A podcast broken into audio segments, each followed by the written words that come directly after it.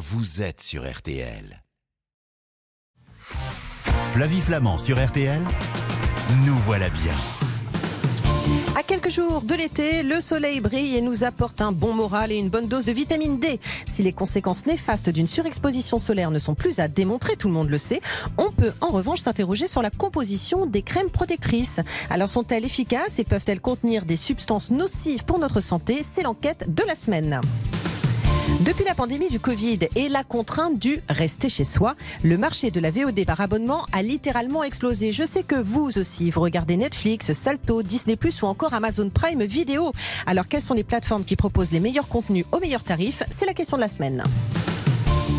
Elle est saine, raffinée, délicieuse. Non, ce n'est pas moi. Ce sont les vertus de la cuisine traditionnelle japonaise qui ne sont plus à démontrer. Alors, comment cuisiner simplement sushi, maki, yakitori et ramen? Voici les recettes de la semaine.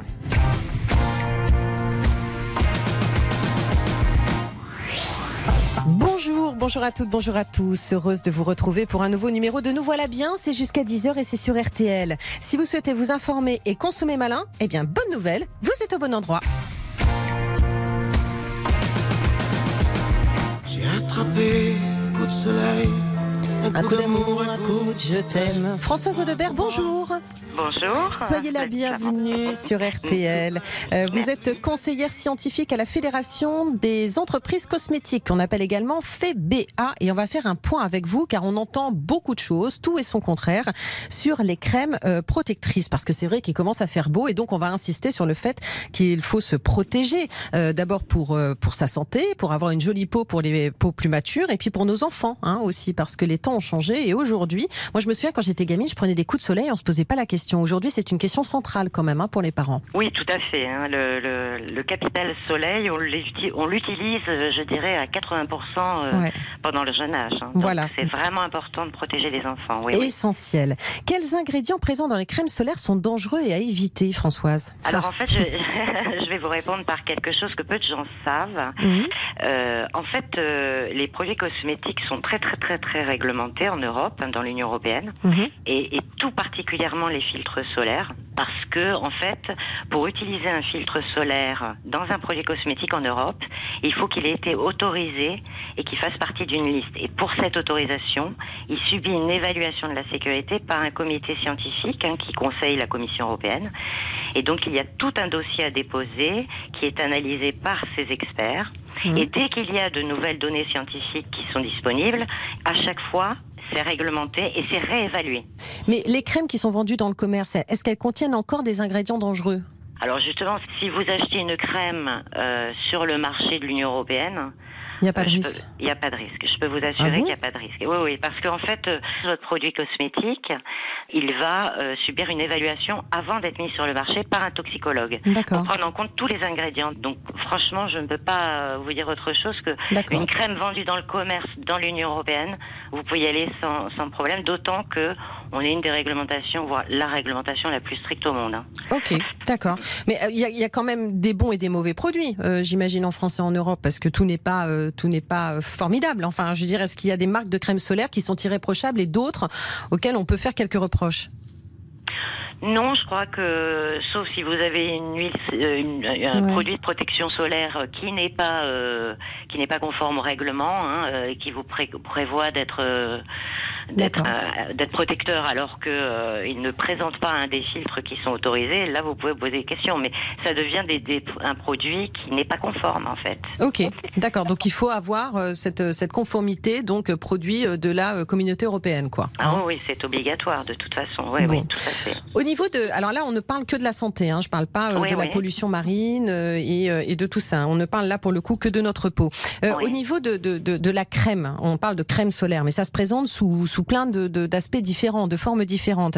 Est-ce qu'il faut préférer la crème au spray? Ça, c'est une question très importante pour moi, parce qu'en fait, selon le produit que vous appréciez, que vous aimez, vous allez avoir un plaisir d'utilisation qui est ultra important pour favoriser une bonne utilisation du produit solaire. Ouais. Donc c'est pour ça qu'on a des galéniques complètement différentes sur le marché, parce qu'il faut que chacun y trouve son compte, aussi bien en termes de prix d'ailleurs qu'en termes de Hmm, facilité d'application et surtout de plaisir d'application. D'accord.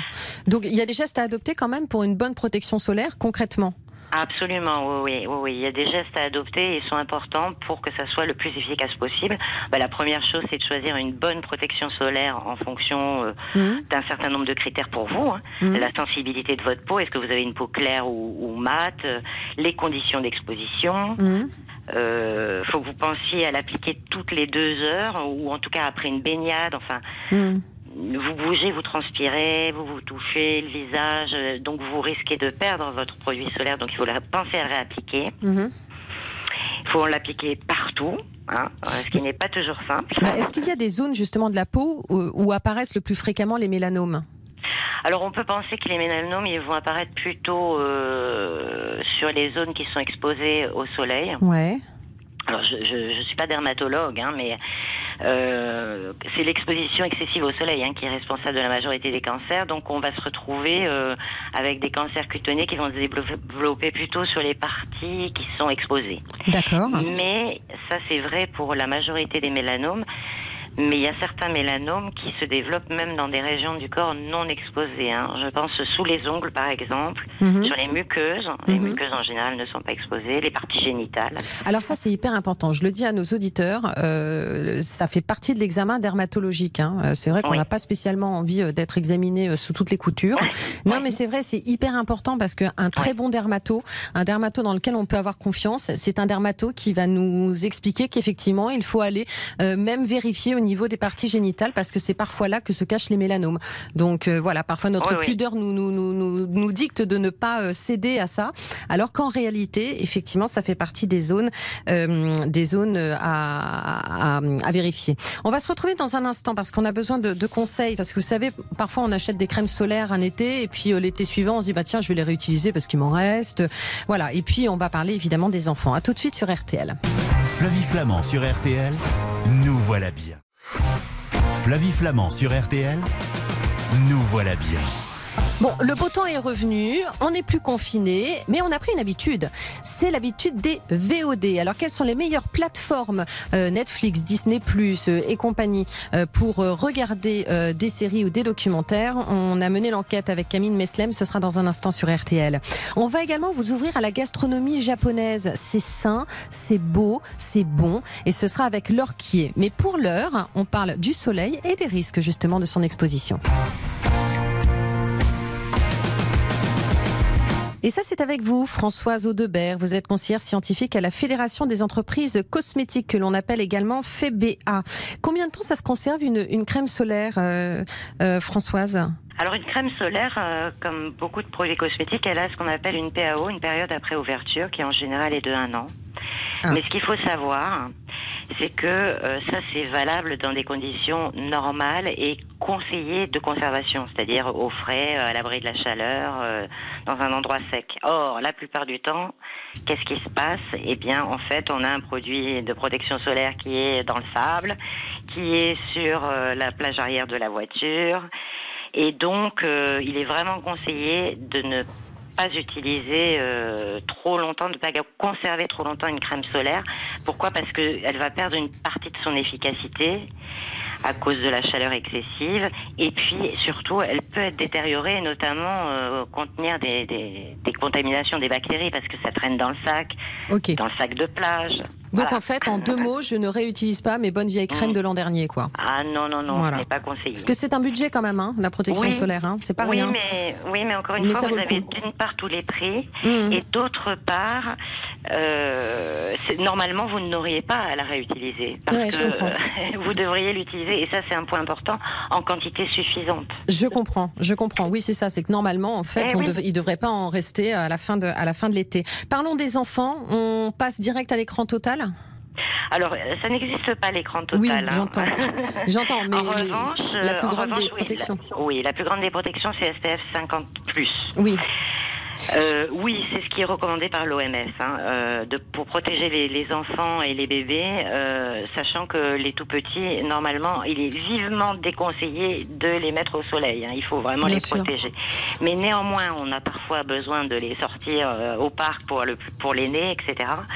Vraiment utiliser un indice de protection élevé parce que les enfants sont plus sensibles aux risques euh, Mm. solaires que les adultes et puis ils vont être exposés beaucoup plus fréquemment. Donc euh, il faut vraiment les protéger. Et, pour les adultes, on le précise aussi, on bronze quand même hein, quand on met du ah 50 et même de façon peut-être plus régulière. Voilà, donc donc tout à fait parce que oui oui oui, oui. c'est la raison pour laquelle l'écran total ça n'existe plus. On continue à bronzer, on, on, bronze de façon plus homogène et surtout beaucoup moins dangereuse.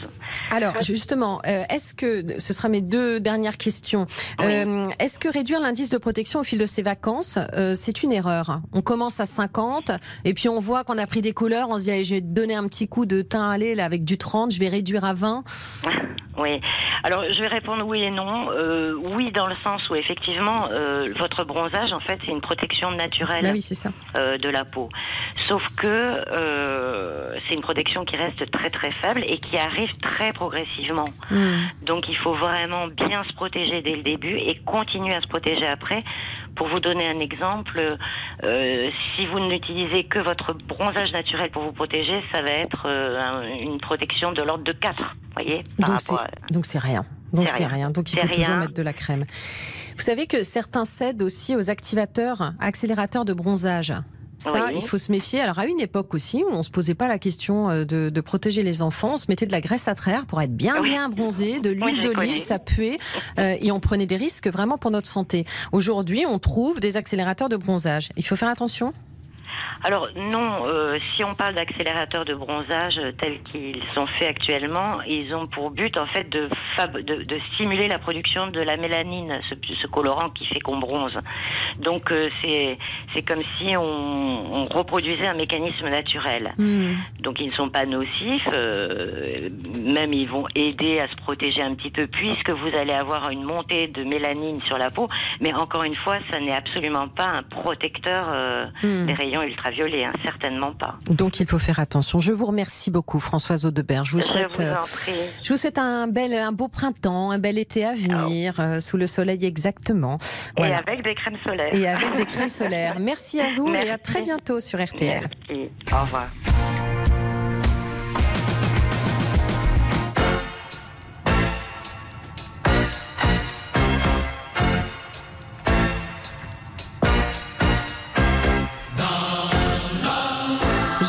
C'est juste pour le plaisir. Hein.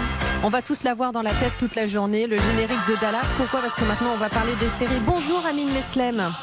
Bonjour. Soyez le bienvenu sur RTL. Vous êtes journaliste à 60 millions de consommateurs, dont le numéro de mai est actuellement en kiosque. Euh, vous êtes euh, vous êtes assez jeune pour avoir vu Dallas quand vous étiez petit. Euh, oui, Ah, donc on doit avoir sensiblement le même âge. Ok. Non, mais ça, ça a bercé notre enfance, notre adolescence. On est d'accord. Tout à fait. Bon, alors, est-ce que vous, vous êtes un fan de plateforme, euh, Amine? Parce que on a tous, ça a explosé en fait hein, pendant le confinement. Oui, oui, effectivement, il y a de plus en plus de gens qui se sont abonnés au, au, service de vidéo à la demande euh, parce qu'ils peuvent profiter des séries euh, à gogo. Ouais. Et des films aussi, bien sûr. Bah oui. Mais alors pourquoi on s'abonne euh, à Netflix, Disney+, Salto, Prime Video, alors qu'en fait, euh, en réalité, on a déjà des, euh, des, des box, enfin des services VOD sur nos box internet? C'est quoi la, plus-value? Ah bah, la plus-value, c'est que dans un service de vidéo à la demande classique, l'achat se fait à l'acte, donc ça mmh. limite forcément la consommation. Ouais, je comprends. Alors que là, dans un service de vidéo à la demande par abonnement, on peut visionner à volonté tous les programmes qui sont proposés en streaming. Oui, c'est ça. Mais les principaux acteurs du service de, VOD euh, par abonnement, c'est quoi? Sont ceux que j'ai cités? Alors euh, oui, il y a ceux que vous avez cités. Donc les principaux en France, c'est Netflix, bien sûr, Disney+, Amazon Prime Video, Canal+, euh, Canal+, Série, OCS, Salto et Apple TV+. Ce sont les, principaux. D'accord, ok. On peut y accéder euh, sur notre ordinateur, notre télévision, sur, un, sur un smartphone, partout en fait. Hein oui, c'est ça. En fait, on peut y accéder depuis une télé avec une appli qui est présente sur la box télé du, du mmh. fournisseur d'accès Internet ou euh, dans la télé elle-même sur certains modèles de Smart TV. Et puis, euh, effectivement, depuis une tablette, un smartphone, euh, avec une application mobile. Alors, quand on achète une télé, on a principalement une seule proposition. Je dirais que c'est Netflix. Hein. on a l'impression que Netflix éclipse toutes les autres. comment les services de VOD français, je pense à Canal Plus Série ou à Salto, comment elles s'en sortent ces, des VOD françaises? Pas très bien en fait par rapport. Oui, effectivement, ce sont ce sont vraiment les Américains qui, qui dominent le marché, hein, même s'ils sont arrivés relativement récemment. Hein. Hmm. Euh, ça fait que quelques années pour certains. C'est vraiment Netflix qui, qui domine le marché, euh, suivi d'Amazon Prime Video et de Disney Plus, euh, suivant les chiffres de, du CNC. Euh, alors, vous avez mené l'enquête. Euh, quel service de VOD fait le plus d'heureux avec un catalogue, je dirais, le plus riche et le plus diversifié? Alors, ben, je vais pas vous étonner en vous disant que c'est Netflix, qui, est, qui, est, publicité euh, pour la richesse et la diversité de son offre. en même temps, il dispose du catalogue le plus étoffé du secteur. Hein. C'est pas moi qui le dis, c'est des chiffres donnés par Médiamétrie. Mhm. Et euh, Disney Plus aussi, qui est très apprécié pour la diversité de son catalogue. Bon, il faut dire que derrière, c'est le groupe Disney qui domine l'industrie du cinéma américain avec euh, des studios prestigieux comme Pixar, Marvel, euh, Marvel Studios, Lucasfilm. Hmm. On va se retrouver dans un instant. On va euh, faire un petit point aussi hein, en fonction de nos envies, de nos goûts. Vous allez nous dire quels sont les services de VOD les, les plus spécialisés en fonction de ce que l'on veut y trouver. À tout de suite sur l'antenne d'RTL. Flavie Flamand sur RTL, nous voilà bien. Flavie Flamand sur RTL, nous voilà bien. Si vous aimez la cuisine japonaise, mais que vous avez peur de vous attaquer à ce genre de gastronomie, restez avec nous car on va vous donner des recettes, mais de base, des choses que vous pouvez faire chez vous pour vous régaler, régaler votre famille et vos amis. Ça, ce sera dans un instant. Mais pour l'heure, allez, on se fait une petite série. Non, mais c'est vrai, je dis, allez, on se fait une petite série, mais c'est quand même, il y a beaucoup de gens qui aujourd'hui préfèrent être chez eux en train de regarder une série plutôt que euh, d'aller euh, se faire un dîner avec des potes ou, euh, ou sortir. On est, on est tous devenus un petit peu accros à ces plateformes. Ramin Meslem, il y a un instant, on a distribué les bons points, hein, je dirais, aux plateformes qui, en tout cas, apportent satisfaction à ceux qui les utilisent. Netflix est en tête, elle a récolté tous les lauriers. Mais quels sont les services de VOD qui font le plus de mécontents? Plutôt que de mécontents, on va parler de critiques. Les abonnés euh, les plus critiques sont ceux de Apple TV+, de Salto et de Prime Video. D'accord, pourquoi alors, les deux premiers euh, disposent d'un catalogue relativement restreint. Voilà, donc c'est surtout ça en fait qui est critiqué. Par contre, Prime Video possède un gros, un gros répertoire, hein, c'est même le, deuxième après Netflix, mmh. euh, mais ses abonnés ne le jugent pas suffisamment varié. D'accord. Euh, certains disent, euh, disent même vouloir plus de nouveaux films et de séries. Ok, d'accord. ce ne sont pas que des films qui sont produits par, par les plateformes, hein. ce sont parfois des films aussi qui viennent de sortir au cinéma. Quelles sont les plateformes qui proposent des programmes originaux ou des exclusivités en français? Et puis, est-ce qu'ils sont bien d'ailleurs ces programmes?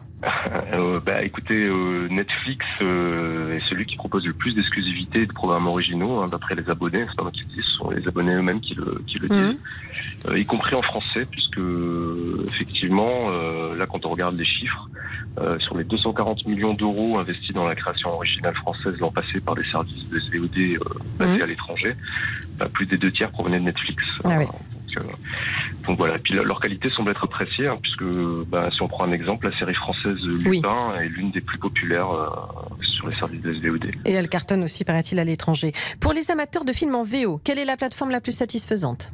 Alors là, par contre, c'est Apple TV Plus qui, qui récolte les lauriers. Hein. C'est apparemment d'après euh, d'après les abonnés, c'est la plateforme qui propose les meilleures traductions. Et après, il y a ceux de Salto aussi, de Prime Video, euh, qui sont par contre eux un peu moins convaincus par la, la qualité des, des sous-titres. D'accord. Est-ce qu'il y a certains services de VOD qui sont spécialisés sur des thématiques? Je pense par exemple les documentaires, les programmes jeunesse, horreur, euh, érotisme, LGBT. Oui, ah, oui, oui, effectivement, il y a des plateformes euh, comme ça qui, qui, effectivement sont spécialisées sur sur sur des niches comme ça. Donc, euh, bah, par exemple, il y a Shadows euh, qui s'adresse aux amateurs de films d'horreur. Hein. On, mmh. trouve, on trouve pas mal. Et puis une autre plateforme qui s'appelle Tank qui propose une sélection de documentaires qui est constamment renouvelée. D'accord, c'est plus confidentiel, mais en tout cas, c'est plus spécialisé. en termes d'utilisation et d'ergonomie, vous allez me dire que c'est Netflix qui remporte la mise? Et oui, oui, effectivement, euh, question ergonomie, euh, c'est encore C'est C'est beau, c'est pratique, c'est classe. Euh, franchement, Prime Vidéo, c'est, on s'y retrouve pas. Hein. Bah, c'est ce que disent les, oui, effectivement, c'est ce que disent les abonnés. Hein. Ils disent que l'interface de Prime Vidéo, c'est un peu, un peu brouillon, hein. un petit peu compliqué. quel service de VOD le plus compétitif en termes de prix d'abonnement? Parce que là, on parle effectivement de ceux qui sont qualitatifs, mais, mais, mais les prix ne sont pas les mêmes. Oui, effectivement, euh, les prix, euh, enfin les prix varient de 5 à 18 euros par mois environ, hein, suivant les suivant les plateformes. Euh, le moins cher, euh, le plus compétitif, on en parlait tout à l'heure, c'est euh, bah, Prime Vidéo en fait, hein, parce que avec elle propose c'est 49 euros par an. Ah oui. Euh, et en plus, c'est ça. Enfin, quand vous payez ce, ce, ce prix-là, en fait, vous avez aussi accès à d'autres services proposés par Amazon, comme euh, la livraison rapide, Hmm. les promotions sur des articles, mais aussi l'écoute de musique, hein, parce que ça permet aussi d'accéder à sa plateforme de streaming musical. Donc, effectivement, en termes de, de prix, euh, enfin de prix euh, par rapport à ce que ce que vous avez de, de services proposés, effectivement, C'est le meilleur, ouais. ouais. Et sinon, c'est quoi en fait les tarifs? Parce que c'est quoi? 15, 20 euros, non? Alors ça dépend, oui, effectivement, si on regarde du côté de Netflix, hein, le leader, donc la Netflix, c'est par exemple, ça va de 8,99€ à 17,99€ à peu près. Donc en fonction du nombre d'écrans euh, que vous choisissez. euh, voilà, Ouais, c'est un budget. Voilà, c'est ça, effectivement, c'est un budget un peu plus élevé. Disney Plus, qui est euh, donc deuxième, hein, euh, c'est 9 euros, 9 euros par mois à peu près, 90 euros par an. Donc ça reste un budget. Euh, bon, alors, du coup, si on distribue des bonnes notes, le meilleur rapport qualité-prix ou le plus satisfaisant par les utilisateurs, c'est qui? Eh Netflix? ben, voilà, c'est, Oh. voilà, c'est Netflix, Netflix et Disney Plus qui sont les, les plus appréciés globalement par, par les abonnés que nous avons interrogés. Ce sont vraiment eux qui sont en tête euh, sur le plus de dans le plus de catégories, que ce soit la diversité du catalogue, la qualité des contenus, euh, la navigation dans les menus, enfin voilà, la qualité d'image, euh, voilà, sont vraiment. On s'en doutait un peu. ouais. On s'en doutait un peu. En tout cas, euh, toute votre enquête, on la retrouve dans 60 millions de consommateurs actuellement en kiosque. Amine, je vous laisse à vos séries. je vous remercie pour tous ces renseignements. Vous aimez la cuisine japonaise? Ah, j'adore. Vous faites la cuisine, vous, Amine? Pas, pas japonaise, non, mais oui, je cuisine de temps en temps. Eh ben, vous allez nous écouter parce que dans un instant, on va passer justement aux bases de la cuisine japonaise et ramen avec l'orquier et on va se régaler. Merci à vous. À bientôt. Salut, Amine. Merci Flavie.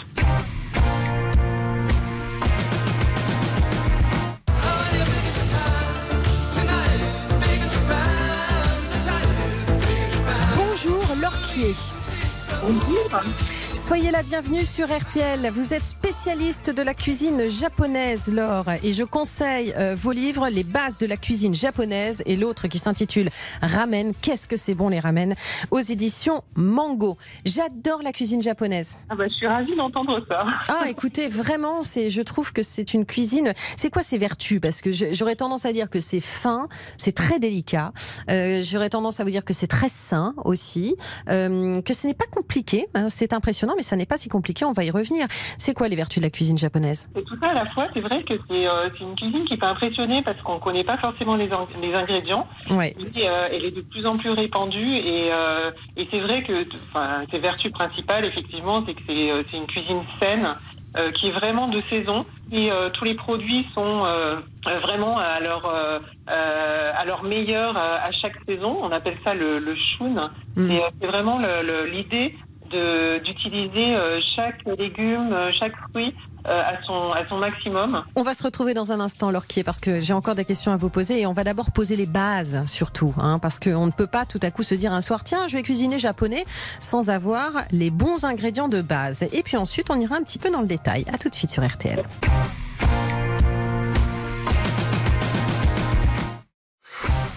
Flavie Flamand sur RTL, nous voilà bien. Nous voilà bien, vous fait voyager parfois le samedi matin et aujourd'hui, on vous emmène au Japon. Japon de Laure Kie, qui est notre invité spécialiste de la cuisine japonaise. On vient de vanter les vertus de la cuisine traditionnelle japonaise. Euh, Laure, euh, maintenant, on va revenir un petit peu à des choses plus concrètes pour aider nos auditeurs à se lancer dans cette cuisine qui, effectivement, demande de la précision, de la patience, mais n'est pas si compliqué que ça. Et comme vous l'avez dit, c'est le genre de cuisine qu'on aborde avec une certaine humilité parce qu'on ne sera pas maître sushi euh, demain.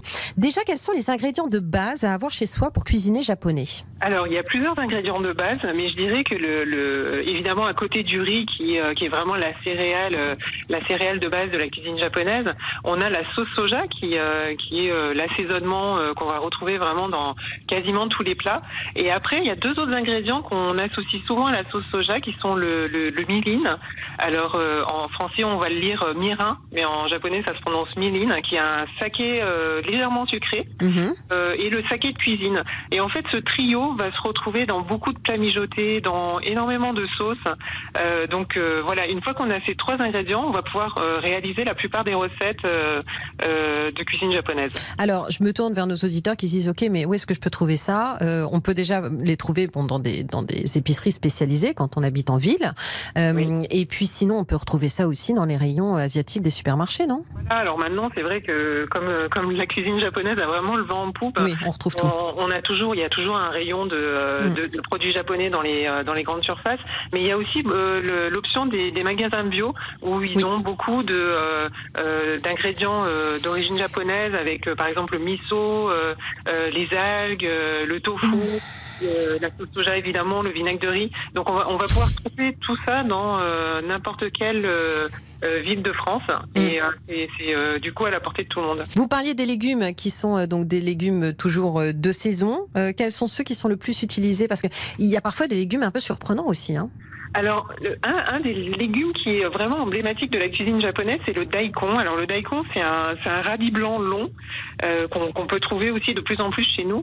Mm. Et, euh, et ça, c'est plutôt un légume d'hiver, hein, mais qui va se retrouver euh, soit mijoté, soit cru, soit râpé. Euh, soit en condiment. Donc c'est vraiment omniprésent dans, dans la cuisine japonaise. Euh, Il y a euh, en été, il y a, y a les aubergines ou les concombres qui sont euh, en fait pas exactement les variétés qu'on connaît chez nous, mais euh, par exemple euh, les aubergines, elles sont beaucoup plus allongées, plus fines, plus petites. Mm. Euh, pareil pour le concombre qui a vraiment un croquant, qui a pas du tout la, la cette texture haut, mais qui est beaucoup plus riche en, en saveurs et euh, qui est omniprésente euh, en été dans, dans toutes les salades et dans beaucoup de préparations. Vous parliez du riz tout à l'heure. Est-ce que c'est un riz particulier Alors oui, c'est euh, la variété qu'on appelle le japonica et, euh, et c'est une variété qui est assez ronde, qui, est, euh, qui a un grain rond euh, plutôt petit. Du coup, à la cuisson, garde euh, un certain croquant. Mais je le cuisine dans mon rice cooker comme, comme tout autre riz Alors oui, dans le rice cooker, donc ça c'est ce que ce qu'ont tous les Japonais. Mais si par exemple vous n'avez pas de rice cooker, c'est tout à fait possible de le cuire Oui. aussi. En fait, il faut vraiment prendre un- une casserole à fond épais parce qu'en fait c'est euh, une méthode de cuisson qui a l'étouffer. Donc en fait, on met exactement le même volume de riz et, euh, et d'eau et on va euh, on va le faire cuire pendant pendant pendant 10 minutes Ouais. euh, à couvert et après on va le laisser reposer pendant 10 minutes. Donc à aucun moment on va remuer le riz dans la casserole. On n'a pas à les On va- goûter, quoi. En fait, Voilà. normalement, toute l'eau qu'on a mise dans la casserole euh, part dans le riz. Exactement. Non, mais pardon, vous devez vous dire que je m'y connais, mais c'est vous la spécialiste, pardon. Mais moi, je le trouve très bon, ce riz comme ça. Et d'ailleurs, parfois, il est vinaigré, donc il faut le travailler un petit peu. Voilà, alors ça, ça va être pour, euh, accompagner les sushis, euh, Ouais. le poisson, les, euh, les chilashi qui sont ces bols de riz vinaigré sur lequel on va mettre la garniture. Et, euh, et donc, en fait, le, le, le vinaigre, c'est un vinaigre qui est euh, légèrement salé et sucré. Et on va le, on va assaisonner le riz qui est encore, euh, qui, euh, qui vient juste d'être cuit, donc qui doit être encore bien chaud, parce qu'il faut qu'il soit chaud pour qu'il puisse euh, bien imbiber et, qu'il puisse absorber en fait le vinaigre. Et, c'est ça qui va donner cette base de, de, de riz pour les sushis. Alors, ces fameux sushis, ces fameux makis, on a cette base donc de riz. On a aussi euh, une algue qui nous permet de faire les makis. Si j'ai pas de euh, bêtises. les feuilles d'algues nori. Voilà, alors vous le dites très bien. Alors pour ceux qui, qui, qui ne maîtrisent pas, c'est l'algue nori, hein, tout, tout, tout, tout simple qu'on qu'on qu'on peut retrouver. Euh, mais c'est quoi en fait? L'idée c'est de s'organiser, d'avoir son riz d'à côté, son algue nori, d'avoir que découpé son concombre, son petit morceau de saumon, euh, et ensuite d'assembler tout ça? Voilà, exactement. En fait, il faut, il faut vraiment préparer le riz d'un côté qui, est- qui, est- qui va être la base, le laisser tiédir, Ouais. euh, parce qu'il faut pas qu'il soit trop chaud, parce que sinon il va encore euh, dégager de la vapeur d'eau et ça va, ça va complètement détra- détremper la feuille d'algue Mm. ou même cuire le poisson. Donc ça, c'est un petit peu dommage. Et une fois que le, le, le riz est un peu tiédi, on va assembler tout ça. Donc euh, pour, euh, pour les maquis, c'est important d'avoir une, une natte à maquis, qui est une natte en bambou qu'on trouve un petit peu dans tous les supermarchés. Et, euh, et, et du coup, ce qui est important, et quand on, on regarde euh, euh, les, euh, les restaurants de sushi, euh, on, on voit que le, la lamelle de, de, de poisson recouvre intégralement la, le- la, la petite boulette de, de riz Ouais. vinaigré. Et c'est important que la, le- la, la boulette soit vraiment petite, et parce que c'est une bouchée. Et il faut pas qu'on ait besoin de le croquer ou de, ou de, de manger ça en plusieurs bouchées. Les nouilles, c'est un aliment de base de la cuisine japonaise. Le temps file, je pourrais passer la matinée avec vous à parler de, de cuisine japonaise. Mais ça ne sera pas possible. Donc, euh, vous nous avez préparé une, recette hein, de, nouilles soba. Euh, ce sont les, c'est une salade de soba aux algues. Alors ça tombe bien, on va vous écouter parce que moi les algues m'impressionnent et je ne sais pas trop les cuisiner. Comment ça se passe? Donc les nouilles soba, ce sont des nouilles qui sont à base de, sarrasin. Donc euh, nous on connaît le sarrasin plutôt dans, nos galettes bretonnes. Les Japonais les connaissent dans les nouilles. Donc c'est des nouilles qui sont un petit peu brunes et qui sont très fortes en goût. Cette salade, elle est vraiment très simple à préparer. En fait, on va cuire les nouilles soba dans un grand volume d'eau et à la fin de la cuisson, on va rincer les nouilles. Donc ça, ça fait toujours hurler les Italiens parce que mm. c'est quelque chose qu'on ne fait pas ailleurs. Au Japon, c'est très important de, de bien rincer à l'eau froide les nouilles euh, pour éviter qu'elles collent entre elles. Et euh, à côté de ça, en fait, on va préparer la, la garniture, donc notamment euh, des algues wakame. Donc ce sont des algues qu'on trouve dans, dans, toutes les épiceries asiatiques qui sont dans des dans des paquets. Elles sont elles sont présentées et on va les les tremper dans l'eau dans l'eau froide pendant 10 minutes.